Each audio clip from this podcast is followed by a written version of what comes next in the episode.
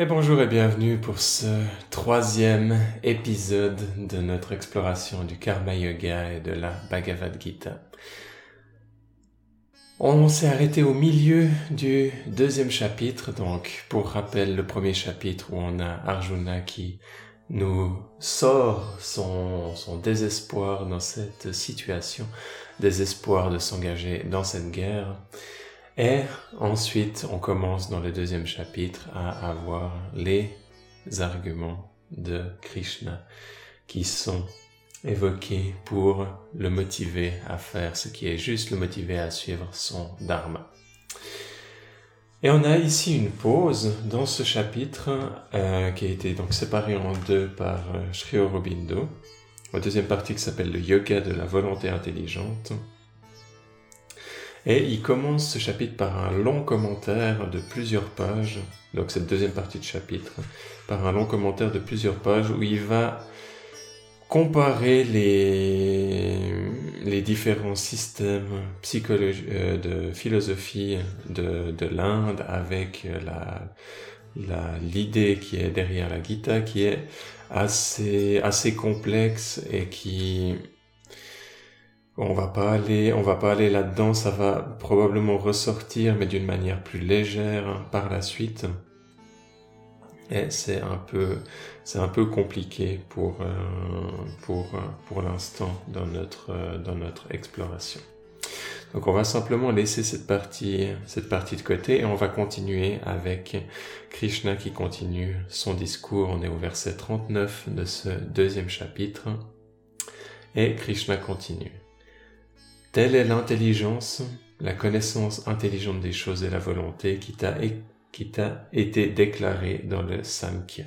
Écoute maintenant ce qu'enseigne le yoga, car si tu es en état de yoga par cette intelligence, ô Arjuna, tu rejetteras la servitude des œuvres. Et commentaire de Sri Aurobindo. Je t'ai déclaré selon le Samkhya l'équilibre d'une intelligence libératrice de soi. Je te déclarerai maintenant un autre équilibre selon le yoga. Donc c'est aussi une raison pourquoi il y avait tout ce commentaire auparavant de Sri Aurobindo. Donc pour faire simple, il y a dans l'Inde euh, six systèmes philosophiques considérés comme étant classiques, le yoga étant l'un d'eux, le samkhya étant un autre. Et bien sûr, ensuite, il va y avoir des, mélanges, notamment après, euh, c'est certain, le yoga va emprunter au samkhya à certains moments, et notamment dans le shivaïs du, shamkhya, du Cachemire, pardon, le samkhya va être complété. Enfin, il y a toute une, toutes des interconnexions qui sont assez forte là-dedans. Mais donc, Krishna a commencé avec des arguments selon le Samkhya, l'équilibre d'une intelligence libératrice de soi, et maintenant je te déclarerai maintenant un autre équilibre selon le yoga.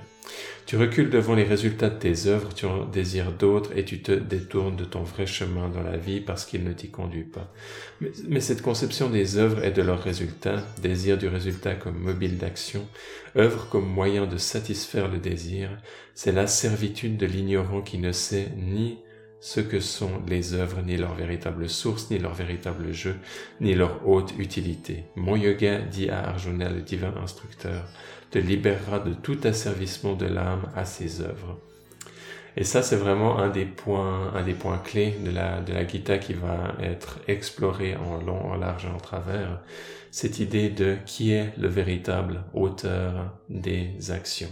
Est-ce que c'est le moi avec un petit m ou est-ce que c'est le moi avec un grand M? Est-ce que c'est l'ego ou est-ce que c'est l'âme?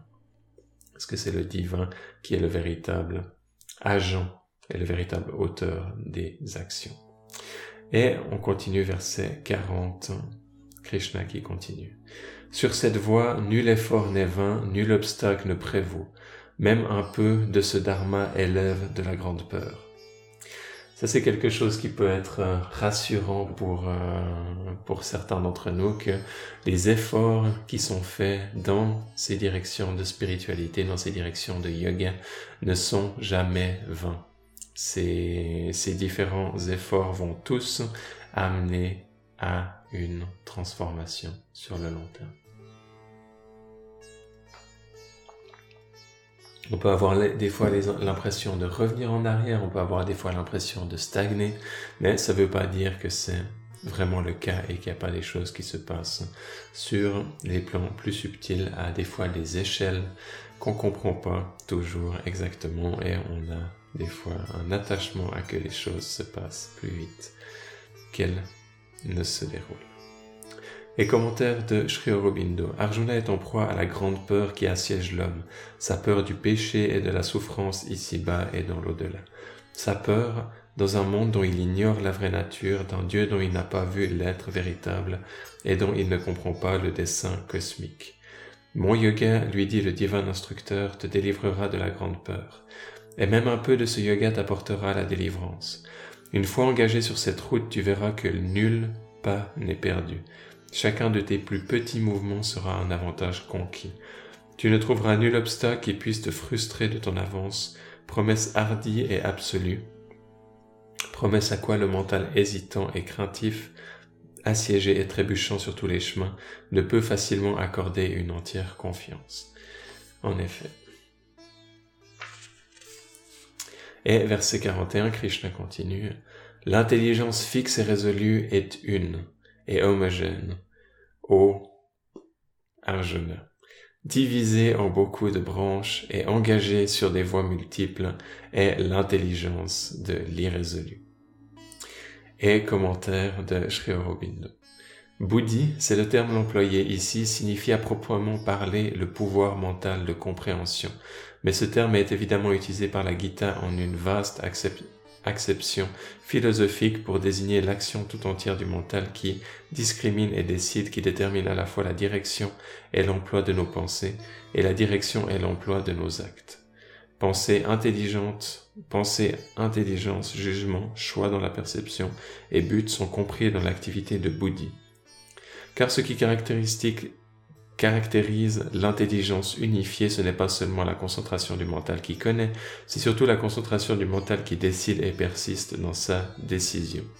Via Vasaya, tandis que le signe de l'intelligence dissipée n'est pas tant un éparpillement des idées et des perceptions qu'un éparpillement des buts et des désirs, et par conséquent de la volonté.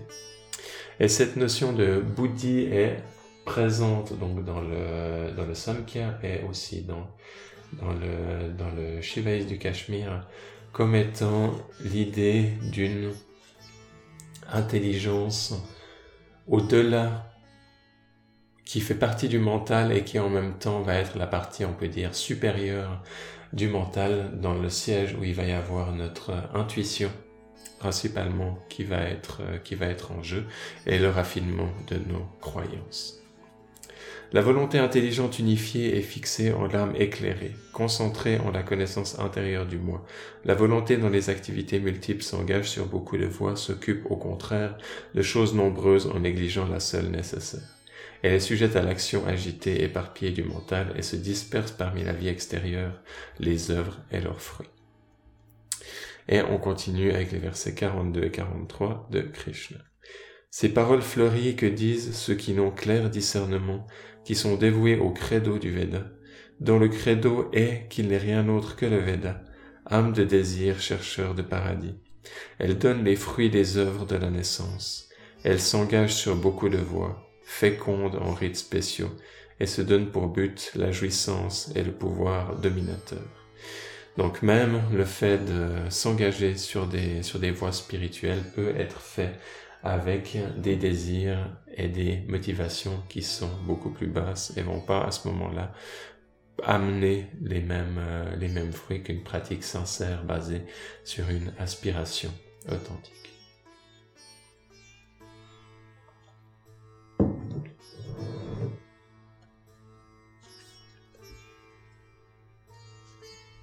Et on a à nouveau un long commentaire de Sri Aurobindo que je vais décider de passer également. Chapitre 44 L'intelligence de ceux qui sont égarés par cette parole fleurie et qui s'attachent à la jouissance et à la domination n'est pas établie dans le moi avec une fermeté concentrée. L'action des trois gunas est le sujet même du Veda. Mais toi, ô Arjuna, sois libéré du guna triple, hors des dualités établies à jamais en l'être véritable, sans avoir ni acquérir, mais possédant le moi. Donc on verra cette histoire de Guna en, long, en large dans cette, euh, dans cette euh, Bhagavad Gita. Il va y avoir euh, un chapitre complet, sauf erreur, qui va être consacré à cette exploration en détail des Gunas. C'est vraiment quelque chose qui est très classique dans la, dans la philosophie de, de l'Inde, dans la philosophie du yoga. En gros, c'est l'idée que toutes les énergies de la nature peuvent être séparées en trois. On va avoir tamas, les énergies qui vont être liées à l'inertie, et rajas, les énergies qui vont être liées à l'action, et sattva, les énergies pures. Et l'idée qui est exprimée ici, c'est qu'on peut être libéré de ces trois types d'énergie, ces trois gunas qui font partie de Prakriti, la nature, et aller au-delà, aller dans Purusha, aller dans le moi. Et commentaire de Sri Aurobindo. Quelles peuvent être les acquisitions et les possessions de l'âme libre? Possédant le moi, nous possédons toutes choses, et pourtant l'âme libre ne cesse point le travail et l'action.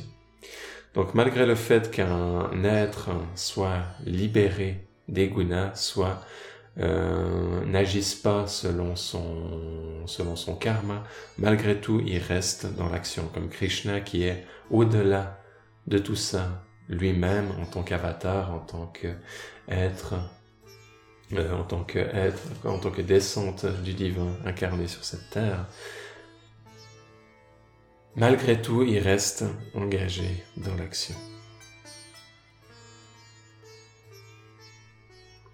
Après avoir affirmé que pour l'homme libéré, ce qui existe, c'est cette condition statique, cette supériorité sur la nature, ce vide de tout cela même qui constitue d'ordinaire l'action de la nature, la Gita peut encore, et c'est là son originalité et sa puissance, revendiquer pour cette âme la continuation du travail, et même la lui ordonner.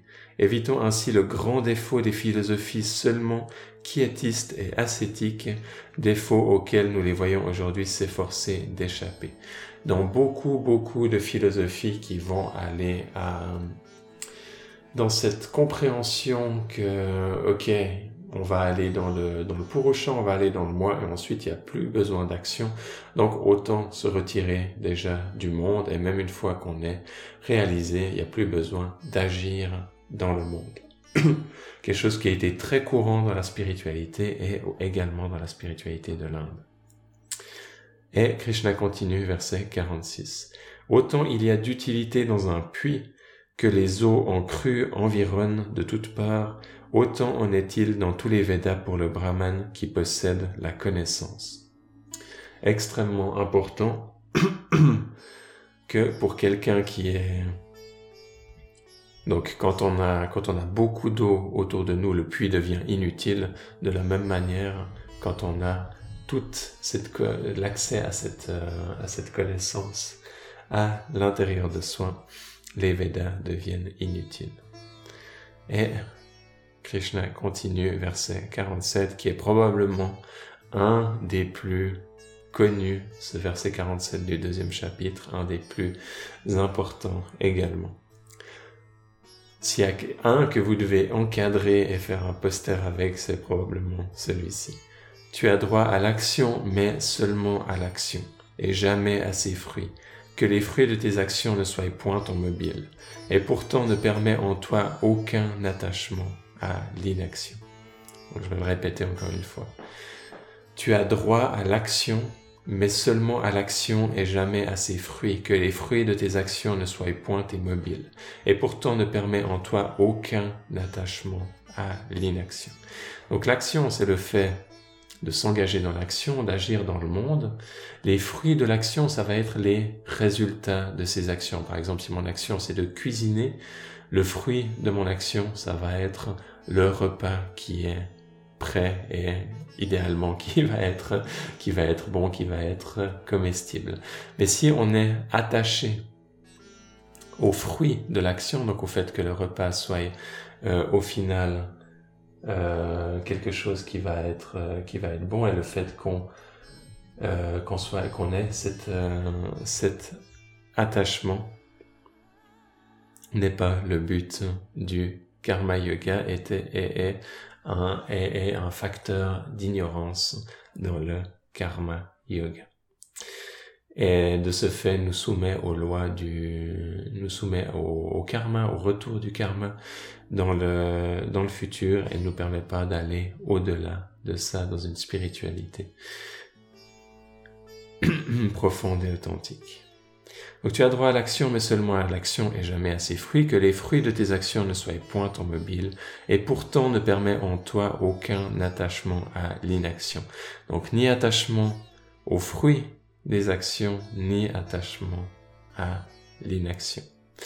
Et Commentaire de Sri Aurobindo, je t'ai assigné le domaine entier de l'action humaine en vue du progrès de l'homme, depuis la nature inférieure jusqu'à la nature supérieure, depuis l'apparent non divin jusqu'au divin conscient.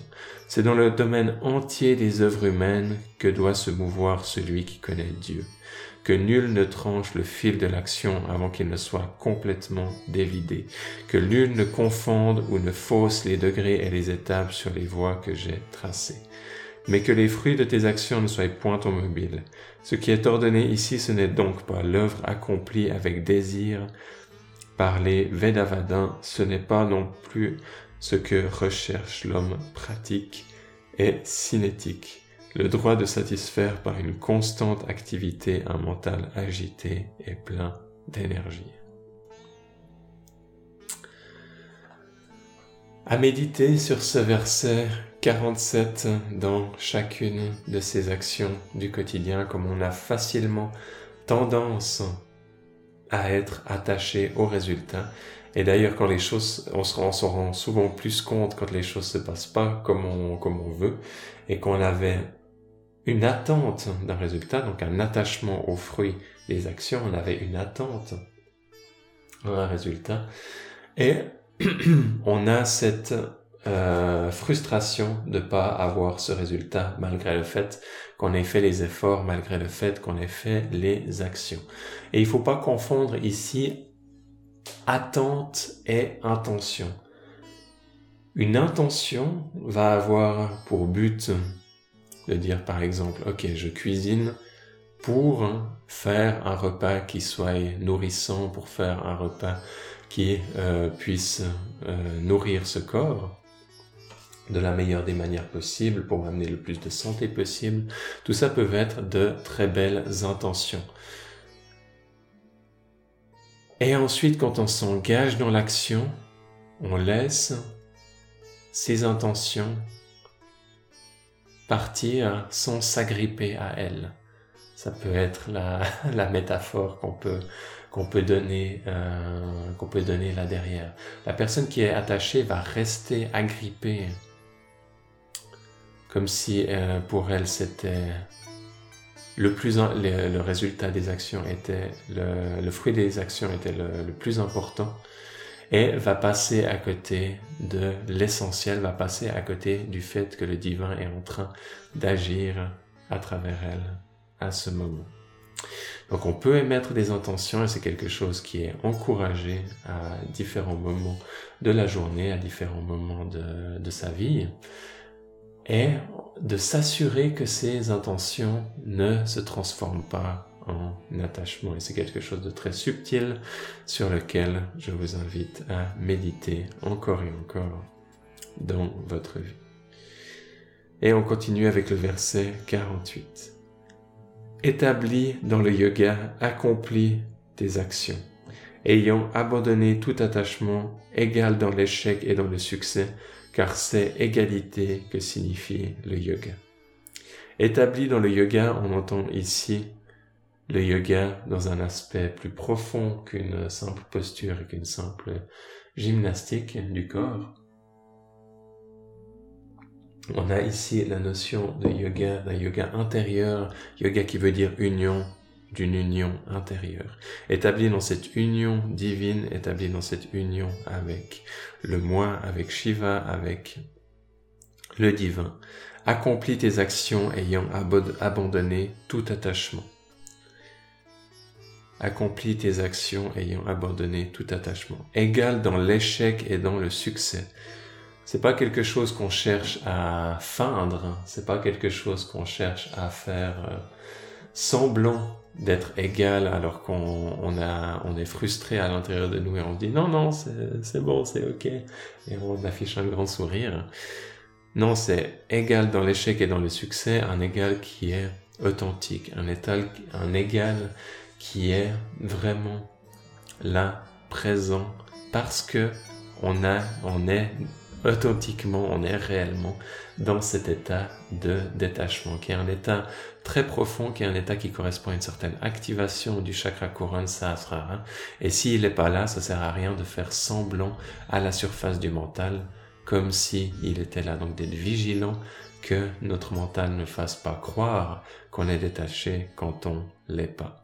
Et bien sûr, le détachement est quelque chose qui va pas en général venir d'un coup dans notre vie, même si c'est toujours possible, qu'il peut toujours y avoir la grâce qui va venir, de manière générale, c'est quelque chose qu'on va s'entraîner. On va s'entraîner en, par exemple, en lisant la Bhagavad Gita, en écoutant ses commentaires, qui vont préparer notre subconscient et raffiner nos croyances par rapport à l'action, et ensuite, on cherche à pratiquer ce détachement au quotidien encore et encore. Et dans la science du karma yoga, il y a encore l'acte de la consécration qui va être abordé plus tard dans la Bhagavad Gita, qui peut être utilisé comme un,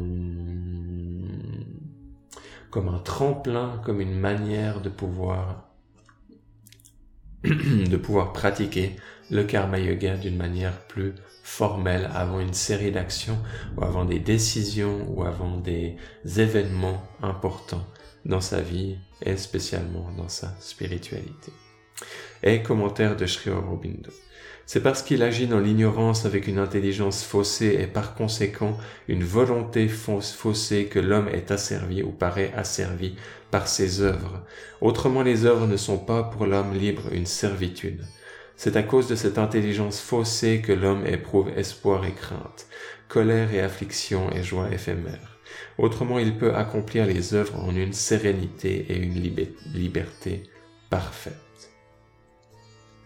C'est pourquoi ce qui est ordonné d'abord à Arjuna, c'est le yoga de Bouddhi, l'intelligence, agir avec l'intelligence vraie, et par conséquent la volonté vraie, fermement établie en l'un, conscient du moi unique, en tous et agissant de par son en tout et agissant de par son égalité sereine, sans courir en tous sens sous les mille impulsions du moi mental superficiel.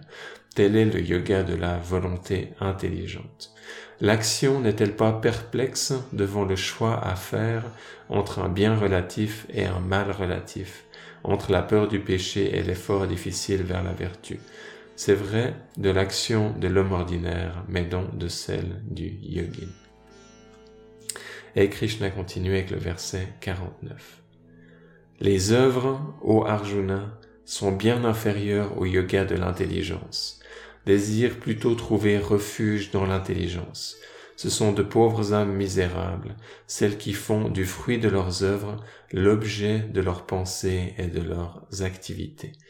Et qui ne le fait pas dans notre, euh, dans notre quotidien, qui ne le fait pas dans notre société, et combien de personnes admirent le succès d'hommes d'affaires, admirent le succès de, de, personnes qui ont une, euh, une, grande maison, des accomplissements sociaux ou des accomplissements dans leur, dans leur carrière sans qu'il n'y ait de détachement authentique. Et ceci est très fortement critiqué ici par Krishna d'un point de vue spirituel.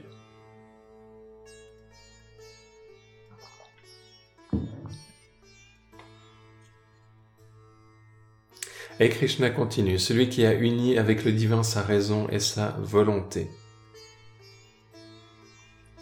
celui-là rejette loin de lui, même en ce monde des dualités, à la fois l'action bonne et l'action mauvaise. Aussi efforce-toi d'être en yoga. Le yoga est l'habileté dans les œuvres. Le yoga est l'habileté dans les œuvres, traduit différemment, euh, légèrement différemment dans, différentes versions. C'est une autre de ces phrases qui est clé qui est essentielle de la Bhagavad Gita. Et donc on a dans les Yoga Sutras de Patanjali, Yoga Shita Vriddhi Nirodha. Le yoga est la cessation de l'activité ou des mouvements du mental. Et ici on a une définition du yoga qui est complètement différente qui est donnée dans la Bhagavad Gita.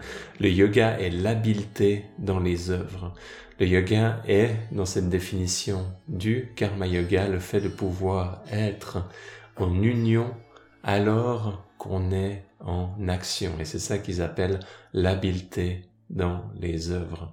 Le fait de pouvoir agir, le fait de pouvoir aller dans l'action avec cette habileté spirituelle, avec cette habileté du karma yogi, avec cette habileté de la personne qui va pouvoir élever sa conscience au-delà du karma pendant qu'elle agit. Et comme on agit tous au quotidien d'une manière ou d'une autre, on a cette définition qui est, qui peut nous sembler des fois bien plus proche d'une vie euh, spirituelle moderne plutôt que la définition d'arrêter les fluctuations du mental qui, a des problèmes aussi d'interprétation superficielle comme quoi il faut pas penser enfin bref toute euh, tout un monde. Donc le yoga est l'habileté dans les œuvres. Je relis ce, euh, verset 50 qui est aussi important dans la Bhagavad Gita. Celui qui a uni avec le divin sa raison et sa volonté. Donc unir avec le divin sa raison et sa volonté. De ce fait qu'on peut choisir au niveau de l'ego, au niveau de la personnalité, de se crisper et de refuser la volonté divine, on peut choisir de s'engager, de s'unir avec le divin. Celui qui a uni avec le divin sa raison et sa volonté, celui-là rejette loin de lui, même en ce monde des dualités, à la fois l'action bonne et l'action mauvaise. Aussi, efforce-toi d'être en yoga, le yoga est l'habileté dans les œuvres et commentaire de Sri Aurobindo, il rejette loin de lui l'action bonne et l'action mauvaise parce qu'il s'élève par-delà le bien et le mal à une loi supérieure fondée sur la liberté de la connaissance de soi. De telles actions sans désir seraient-elles sans effet décisif, sans efficacité, sans mobile efficient, sans puissance créatrice, vaste ou vigoureuse? Non. L'action faite en yoga est non seulement la plus haute, mais aussi la plus sage, la plus puissante, la plus efficace, même pour les affaires de ce monde, car elle est éclairée par la connaissance et la volonté du maître des œuvres. Le yoga est la vraie habileté dans les œuvres. Donc, magnifique commentaire de Sri Aurobindo sur ce verset. Et Krishna continue, verset 51. Les sages qui ont uni avec le divin leur raison et leur volonté renoncent aux fruits que donne l'action et libérés de la servitude de la naissance, ils parviennent à cet état qui est par-delà la souffrance. Donc libérés de la servitude de la naissance. Donc libérés du karma, libérés de la succession des réincarnations, naissance, mort, qui est un des buts de la spiritualité.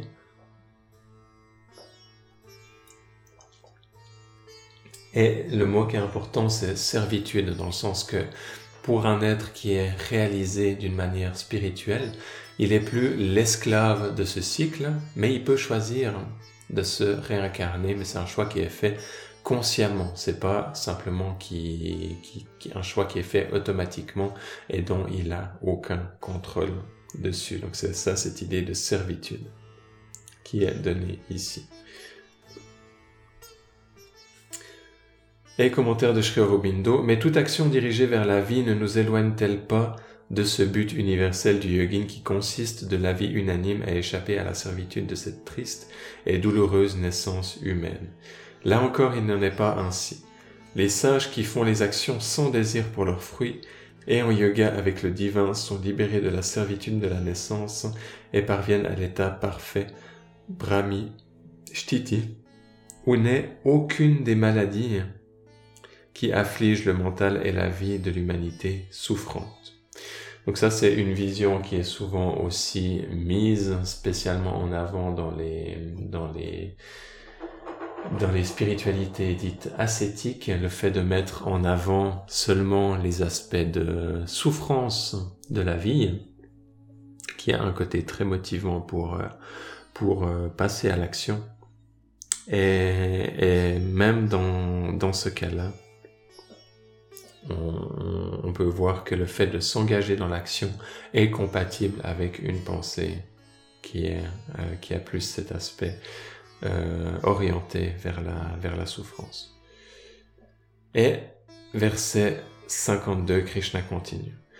Donc Krishna est en train de déballer beaucoup, beaucoup des arguments principaux du karma yoga.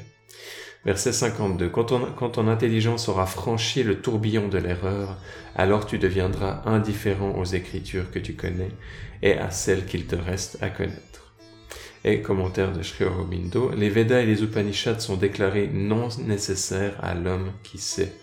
Même, ils sont pour lui un écueil, car la lettre de la parole peut-être en raison de textes contradictoires et de leurs interprétations multiples et divergentes, égare l'entendement qui ne peut trouver certitude et concentration qu'en la lumière intérieure. Malgré le fait que ces textes aient toutes euh, sont toutes considérées comme des écritures avec un E majuscule et considérées comme étant d'origine divine, elles vont avoir des possibilités d'interprétation et certains de leurs, euh, de leurs paroles qui vont être données selon le contexte de, l'époque et qui peuvent ensuite être contradictoires par rapport à d'autres textes et qui donnent ensuite tous ces problèmes de, de conflits euh, religieux ou spirituels. Et donc, ne pas s'égarer euh, là-dedans et que quand tu es au-delà de cette, quand tu es établi au-delà de cette, au-delà de ce tourbillon d'erreurs, alors tu deviendras indifférent aux écritures que tu connais, à celles qui te restent à connaître. Et Krishna continue, verset 53. Quand ton intelligence qui est égarée par la shruti se tiendra immobile et stable en samadhi, alors tu parviendras au yoga. Donc Shruti, sauf erreur, c'est un des noms qui est donné à l'ensemble des... Ah, c'est expliqué par euh, Shri Shruti est le terme général qui, désigne les Vedas et les Upanishads. Donc l'idée c'est que on peut avoir des certains textes qu'on prend comme étant chers à notre cœur et qu'ensuite on va appliquer à la lettre, mais qui peuvent nous amener à confusion dans certaines dans certains moments clés de la vie. Et là, le conseil de Krishna, c'est quand ton intelligence est égarée par ces textes, tiens-toi immobile et stable en samadhi. Samadhi, c'est un état d'union très profonde avec le divin.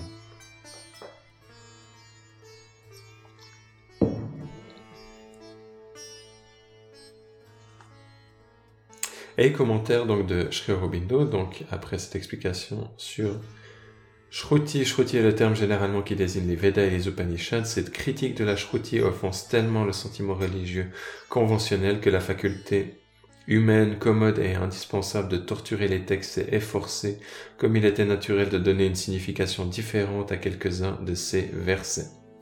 Et ça, c'est quelque chose de très grave d'un point de vue euh, spirituel, de commencer à modifier les interprétations d'un texte sacré. C'est aussi quelque chose qui est mentionné dans la Bible et dans beaucoup de, textes, que c'est très très dangereux de modifier une traduction par rapport au fait qu'elle nous plaise pas. Et donc là, c'est ce que, ce que met en avant euh, Sri Aurobindo mais le sens en est clair et cohérent du commencement à la fin. Il est confirmé encore et souligné par un passage ultérieur où il est dit que la connaissance de celui qui sait passe au-delà de la portée des Védas et des Upanishads. Shabda Brahma Ti Vartate. Cependant, ainsi que nous l'avons déjà vu, la Gita ne considère pas ces éléments importants de la culture arienne dans un esprit de simple négation, de simple répudiation.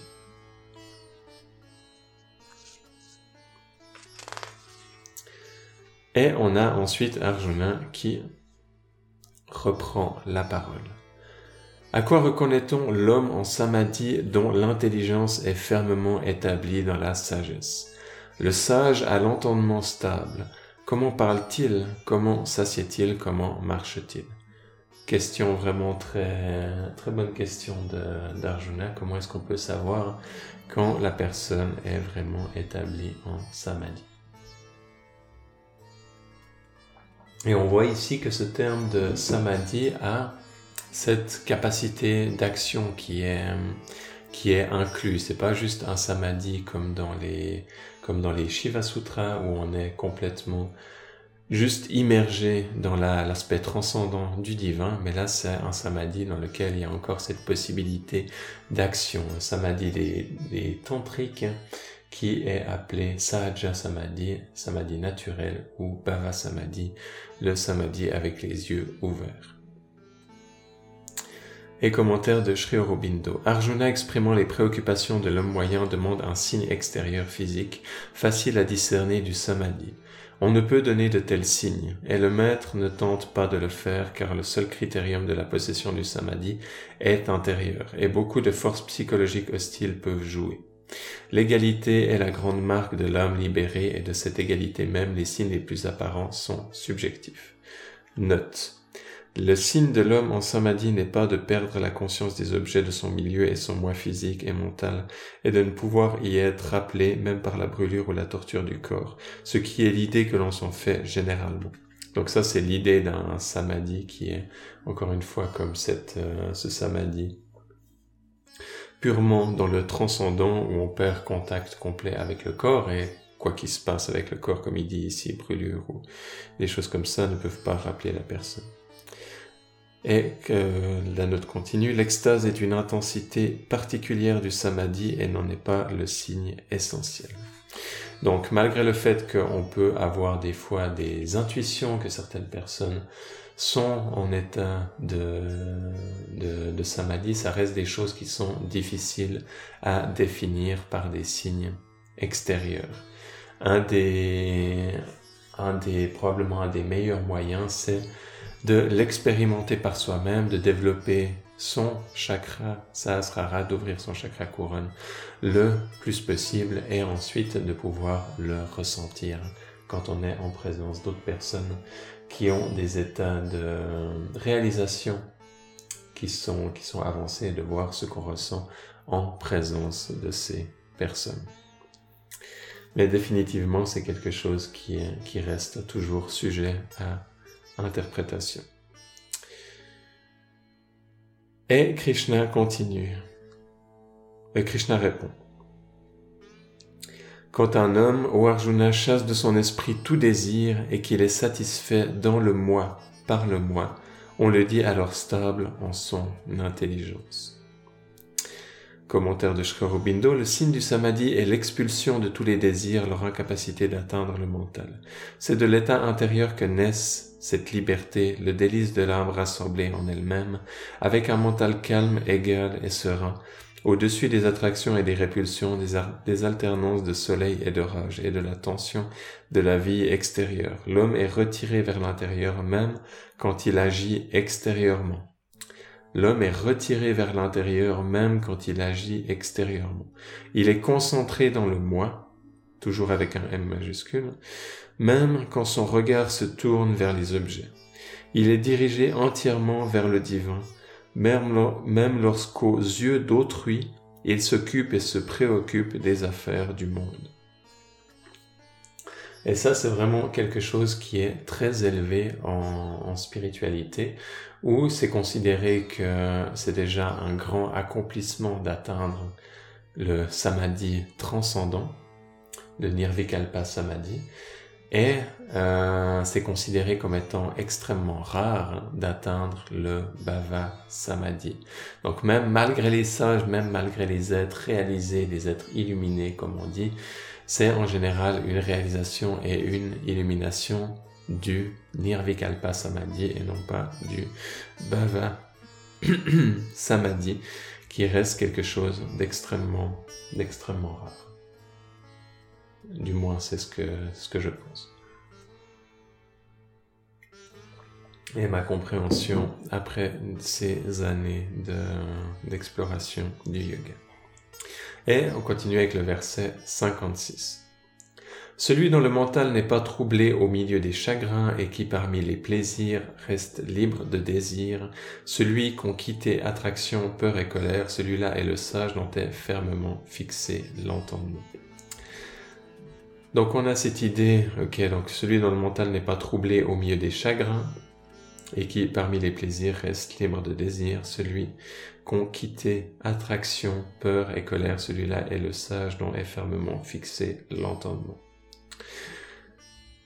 Et ma compréhension personnellement, c'est pas que qu'il y, a plus d'émotions, qu'il va pas y avoir de chagrin, qu'il va pas y avoir de plaisir, qu'il va pas y avoir de peur, de colère, mais c'est que l'esprit va être au-delà, va être euh, fixé au-delà de, au-delà des émotions, va être fixé sur le divin exclusivement, et qu'il va y avoir ces, et que quand il y a ces mouvements d'émotions, et que quand il y a ces mouvements de, de plaisir, ces chagrins, ces, ces désirs, simplement l'action va être prise euh, directement par la conscience divine sans donner une importance qui est dominante à ce qui se passe au niveau, euh, aux autres niveaux, aux autres niveaux de l'être. Ça ne veut pas dire qu'on n'en est pas, qu'on n'en est pas conscient. Ça ne veut pas dire que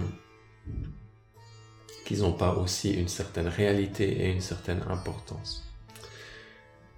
Et euh, commentaire de Sri Aurobindo. La stoïque discipline de soi appelle le désir et la passion en son étreinte de lutteur et les écrase entre ses bras. Comme dans le poème épique, le vieux Dhritarashtra écrasa la statue de fer de Bhima. La Gita faisant appel à la nature guerrière d'Arjuna commence par ce mouvement héroïque. Elle lui enjoint d'affronter ce grand ennemi désir et de l'abattre. Sa première description de l'équanimité est celle du stoïcien. Mais la Gita accepte cette discipline stoïque, cette philosophie héroïque, à la même condition qu'elle accepte le recul tamasique. Il y a faux, il y faut, pardon, au-dessus la vision sadvique de la connaissance à la base l'aspiration vers la réalisation du moi et en chacun de ses pas l'ascension vers la nature divine. Une discipline stoïque ne faisant qu'écraser les affections ordinaires de notre nature humaine, moins dangereuse qu'une lassitude tamasique de la vie, un pessimisme infructueux et une inertie stérile car elle développerait du moins en l'âme la puissance et la maîtrise de soi mais ne serait pas un bien sans mélange, car elle pourrait conduire à l'insensibilité et à un isolement inhumain, sans apporter la vraie libération spirituelle. L'équanimité stoïcienne est justifiée comme un élément dans la discipline de la Gita, parce qu'elle peut s'associer en y aidant à la réalisation du moi libre, paramdrishma, et à l'établissement de l'être en cette nouvelle conscience de soi, Esha Rami Shtiti.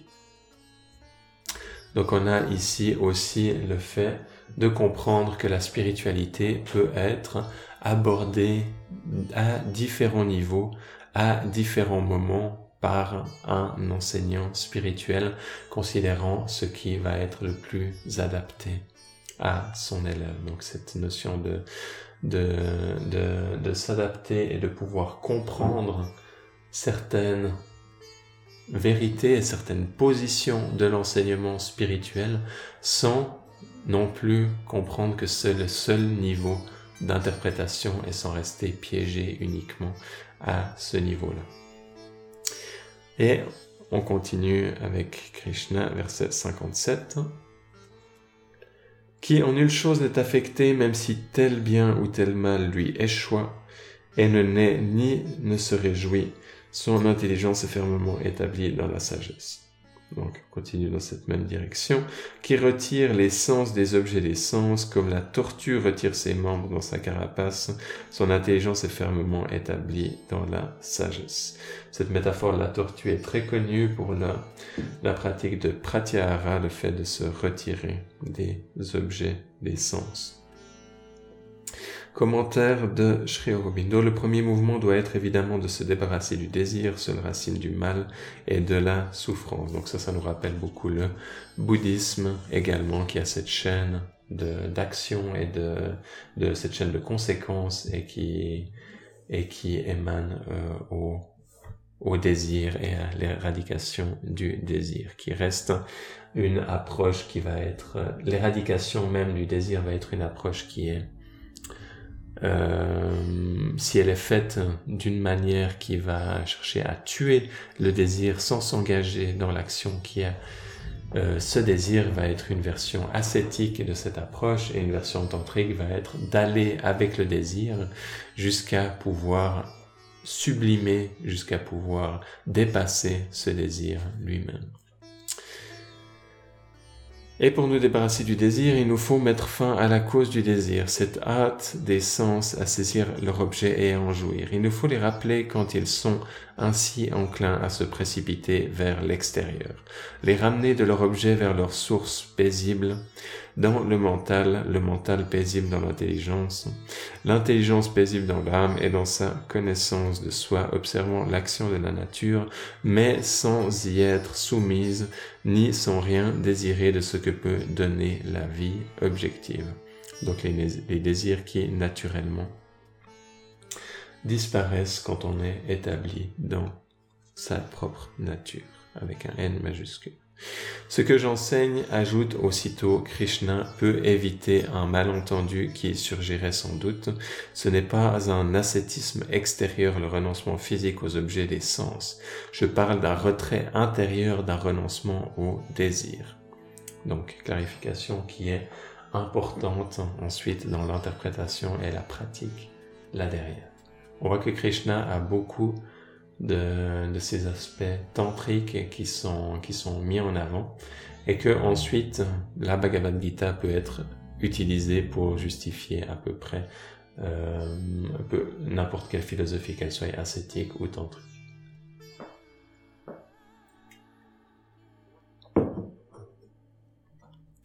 Et verset 59. Krishna continue, si l'on s'abstient de nourriture, l'objet des sens cesse d'être affecté. Mais l'affection même des sens, rasa, demeure. Le rasa aussi disparaît lorsqu'est vu le suprême.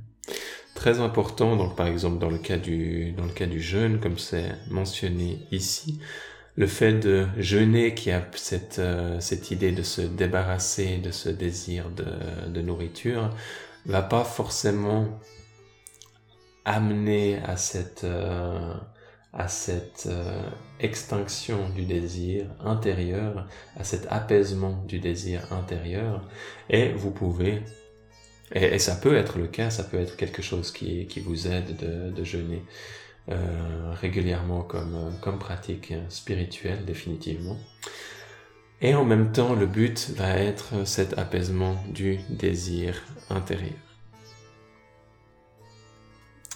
Et commentaire de Sri Aurobindo, l'âme incarnée, puisqu'elle a un corps, doit normalement l'entretenir par la nourriture pour qu'il exerce son action physique normale.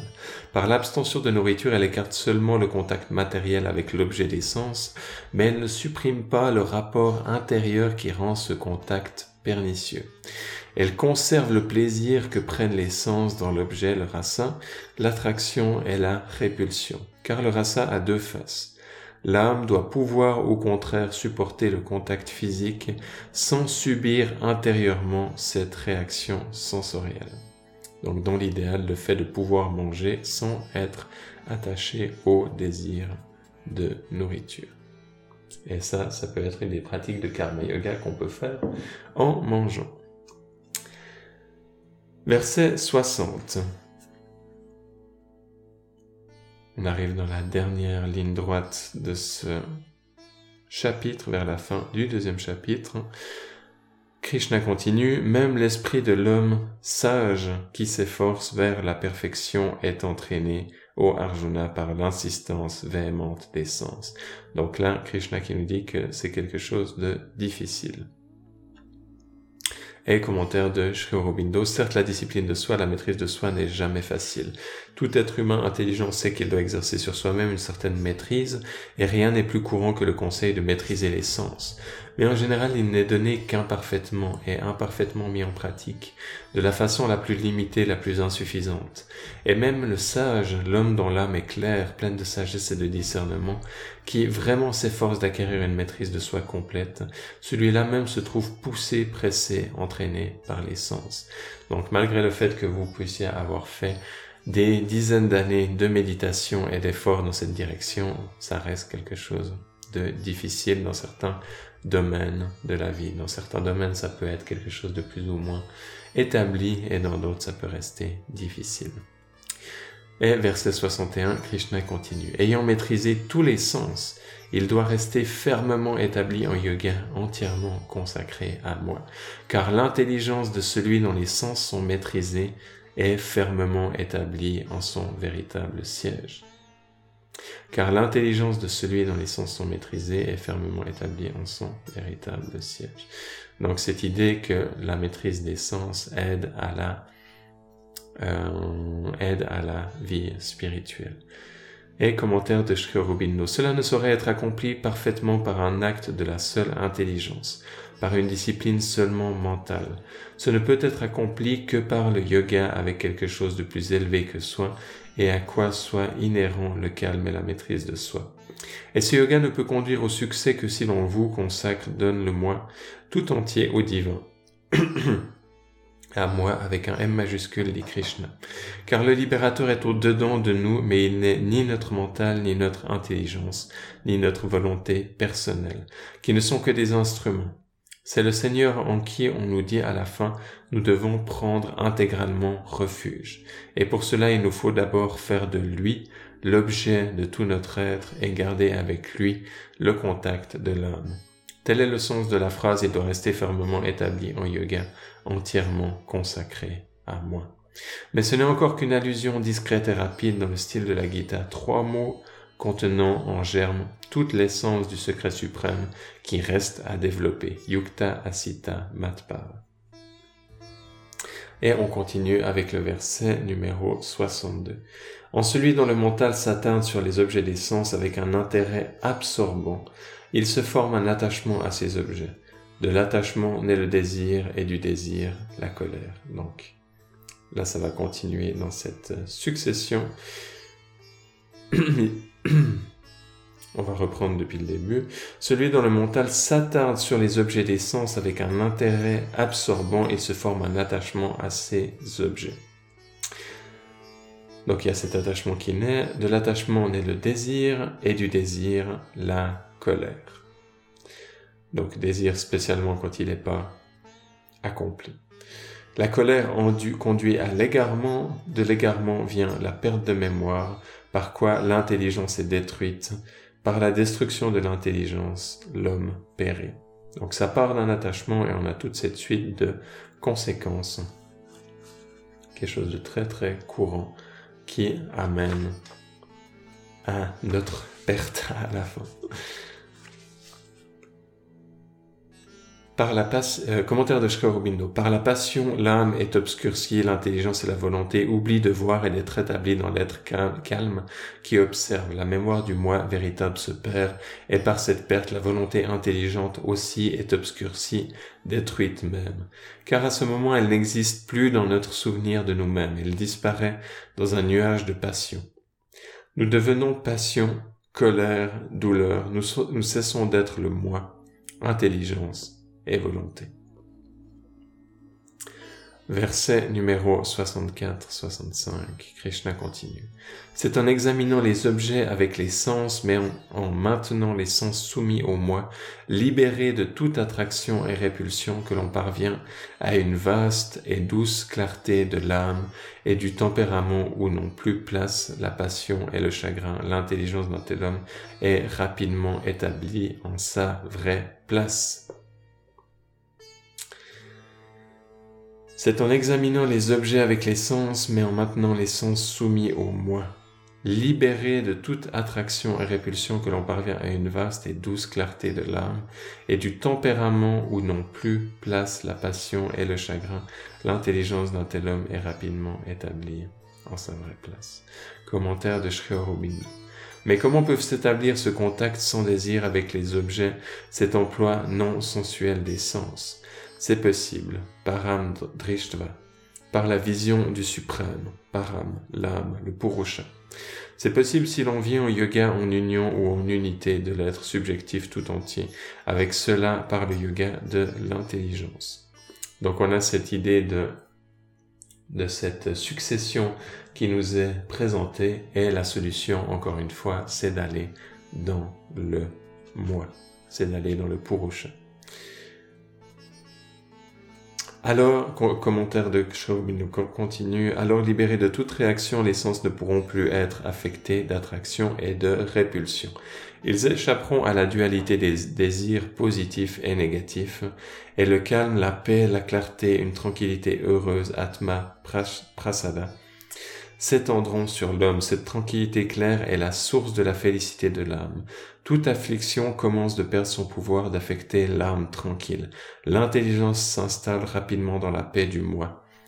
La souffrance est détruite. C'est à cette immutabilité de Bouddhi dans l'équilibre et la connaissance de soi, immutabilité calme, sans désir, sans chagrin, que la Gita donne le nom de Samadhi. Le yoga de la volonté intelligente culmine en l'état brahmique, brahmishtiti. C'est un renversement de toutes les conceptions de l'expérience de la connaissance des valeurs, des perceptions, des créatures liées par la terre. Donc on a très souvent en spiritualité un renversement de nos valeurs qui se perd et qui bouscule notre être profondément à l'intérieur. C'est aussi une des raisons pour laquelle la spiritualité peut être vue comme quelque chose de difficile parce qu'elle va progressivement nous amener à reconsidérer chacune de nos croyances, même les plus profondes. Et on continue avec une grande série de versets de Krishna qui parlent sans coupure de Sri Aurobindo. Pour qui n'est pas en yoga, il n'est ni intelligence ni concentration de pensée. Pour qui est sans concentration, il n'y a pas de paix et pour qui est sans paix, comment y aurait-il bonheur? Tel de nos sens vagabonds auxquels s'attache le mental, emporte la compréhension comme sur l'océan les vents emportent un navire. Aussi guerrier aux bras puissants, donc aussi Arjuna, chez celui qui a réfréné entièrement l'excitation des sens par leurs objets, l'intelligence est fermement établie dans, un dans une calme connaissance de soi. Cet être supérieur qui pour toutes les créatures est une nuit, et pour le sage qui se maîtrise l'état de veille, son jour lumineux d'être, connaissance et puissance véritable, la vie des dualités qui est pour les créatures l'état de veille. Leur jour, leur conscience, leur état brillant d'activité est une nuit, un sommeil troublé, les ténèbres de l'âme pour le sage qui voit. Celui-là atteint la paix en qui tous les désirs pénètrent comme les eaux d'un océan, un océan d'être et de conscience vaste, qui toujours se remplit et pourtant demeure immobile, non pas celui qui, comme des eaux troubles et boueuses, est troublé par le moindre afflux de désir. on a ici une vision très poétique, très métaphorique, qui est développée par Krishna qui abandonne tous les désirs et vit et agit libre de tout appétit, qui n'a ni moi, avec un M minuscule, ni mien, qui a éteint son ego individuel dans l'un et vit en cette unité, il parvient à la grande paix. Tel est Brahmi Shtiti, état de stabilité en Brahman, ô Arjuna. L'ayant atteint, l'homme n'est plus égaré, ferme en cet état à l'heure de sa fin, il peut parvenir à l'extinction en Brahman. Brahman qui va être donc un des noms courants donnés à l'absolu.